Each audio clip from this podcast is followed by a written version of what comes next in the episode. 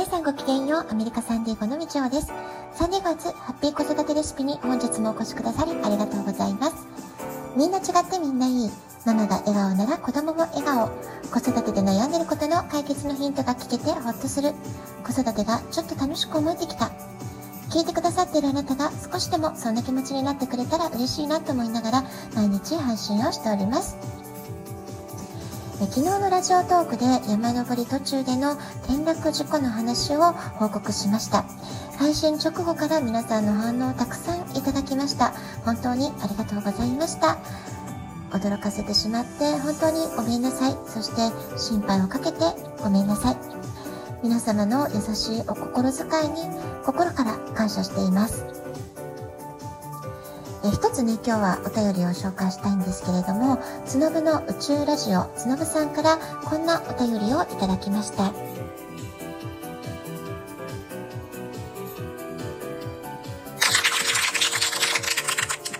みちさん大丈夫ですか？タイトルでもうびっくりしましたよ。お声を聞けてよかったです。安心しました。安静にして早く元気になってくださいね。私と会うまでは死んじゃダメです。また元気な声を聞けるのを楽しみに待っています。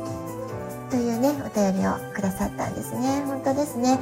はい、ありがとうございます。まだまだやりたいことあるし、えー、本当にね、えー、つのぶさんに会うってことも私の夢リストにちゃんと入ってます。ですから、えー、それを励みにというかね、しっかりリカバリーして、えー、休養して、ちゃんと治して、えコロナのいろんな制限がなくなってから必ず日本へ北海道へも行きたいと思っています。え本当にありがとうございました。元気の玉とともにお便りいただきました。つのぶさん本当にありがとうございます。えー、息子からですね、今私は外出禁止令を発動されておりまして、それから家事もやってはいけないということでね、えー、ちょっとね、ゆっくりと過ごさせてもらってます。で、初日に比べたら昨日が2日目だったんですけれども、随分楽になったので、えー、お皿ぐらい洗えるわよとか、洗濯機回すぐらいできるわよっていう風にね、やろうとするとね、ちょっとひどく叱られてしまいました。なので、もうしばらく、せめてね、週末ぐらいまでのはできるだけ何もしないで、えー、家事に手を出さず、えー、甘えて過ごそうかなと思っています。えー、立ったり座ったりの動作をするときはちょっと気をつけなくてはいけないですね。やはりちょっと腰をやってしまっているので、えー、それ以外はでもあまりね、えー、強い痛みがなく、え今のところ鎮痛剤を使うこともなく過ごせています。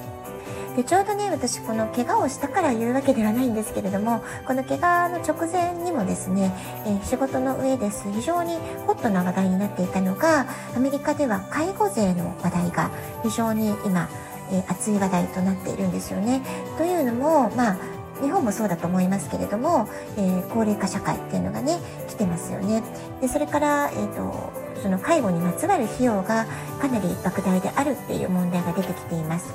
でそういうね、えー、セミナーをずっと聞いていたりとか私お客様にも介護保険対応ちゃんとね自分で考えておいた方がいいですよってそういう話をね常々ねここ1ヶ月ぐらいすごくしてたんですばかりだったんですねなので自分がこういうもう動けない不自由な状態になってみて改めてその要介護の条件っていうのをね噛みしめながら、えー、日々を過ごしてるそんな時間を過ごしております。で6つの日常生活動作のうち2つの動作が90日以上できなくなった状態が続いた場合これが要介護っていう認定になります。日本はちょっと違うかもしれません。これはアメリカでの、えー、要介護認定の条件なんですね。でその6つの生活動作がどんなものかっていうと歩けること歩行ですよね。それからトイレに自分で行ける、食事ができるそれから着替えができるお風呂に1人で入ることができるそれから最後随意調整ということで尿意とか便意を自分でコントロールができるかどうか、まあ、この6個項目なんですね。なので、えー、今日ね、えー、初めて、その事故後初めて自分でシャワーを浴びたんですけれども、あ、これ、あの、お風呂に入るの、シャワー浴びるの、一人でできるかなって朝ね、ちょっと恐る恐る腰をかばいながら、ゆっくりと動作して、あ、シャワーできた、髪洗えたっていうことでね、確認するように今動いているところです。でそれでもね、多少痛みはあるけれども、ゆっくりとその痛むところをかばいながら、えー、時間をかければ自分一人で動ける、自分一人でできる。これがね、まずすごくありがたいことなんだなって、えー、私の体すごくね、頑張ってるぞっていう感じでね、愛おしく体の機能があの動けること、それをかみしめて過ごしています。それから事故のその日ですよね。その日の夜は、やはり精神的に少しね、揺れが来ました。夕方少し眠った後、体が休めた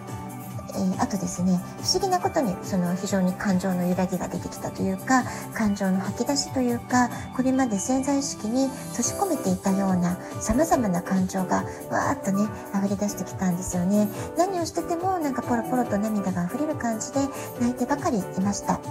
で雨と一緒で涙には浄化作用があるっていうふうに言われていますよねですから自己当日の私のにとっては、まあ、その時は泣くっていうことがね非常に大事な必要な浄化作用だったのかなっていうふうに今は考えています。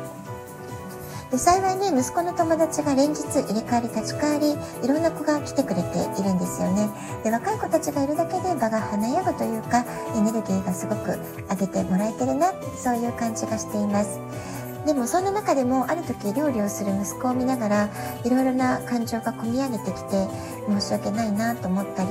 えー、どうしてあの時ちゃんとね助けを呼んで一人で頑張りすぎちゃったんだろう。でその結果こんな事故を起こしてしまってかえってみんなに迷惑をかけて悪いなとかね、まあ、いろんな思いがすごく込み上げてきちゃったんですね。でそれでもうしくしく泣き出してしまったんですけれどもその時一緒にいた一人の女の子がねずっと私をハグしてくれてたんですね。で息子とは23年前から高校が一緒で友達だったってことだったんですけれども実はうちに遊びに来たのは昨日が一昨日ですね。一昨日が初めてだったので私にとっては初対面で「えお名前は?」とか、えどういうお友達なの？っていう質問から始まったんですけれどもそんなね初対面の子に私はもう泣きじゃくりながらずっと抱きしめてもらっていてハグの力ってすごいなって思ったんですよね。えすごくすごい安心感すごくあ落ち着くなって感じっていうか初めて会ったばかりの子がぎゅっとハグしてくれて大丈夫大丈夫今あなた辛いかもしれないけどきっとすぐ良くなるからねっていうねそういうとてもスイートな優しい言葉とともにずっと私の心が落ち着くまでぎゅっとねハグをしてくれてたんですよね。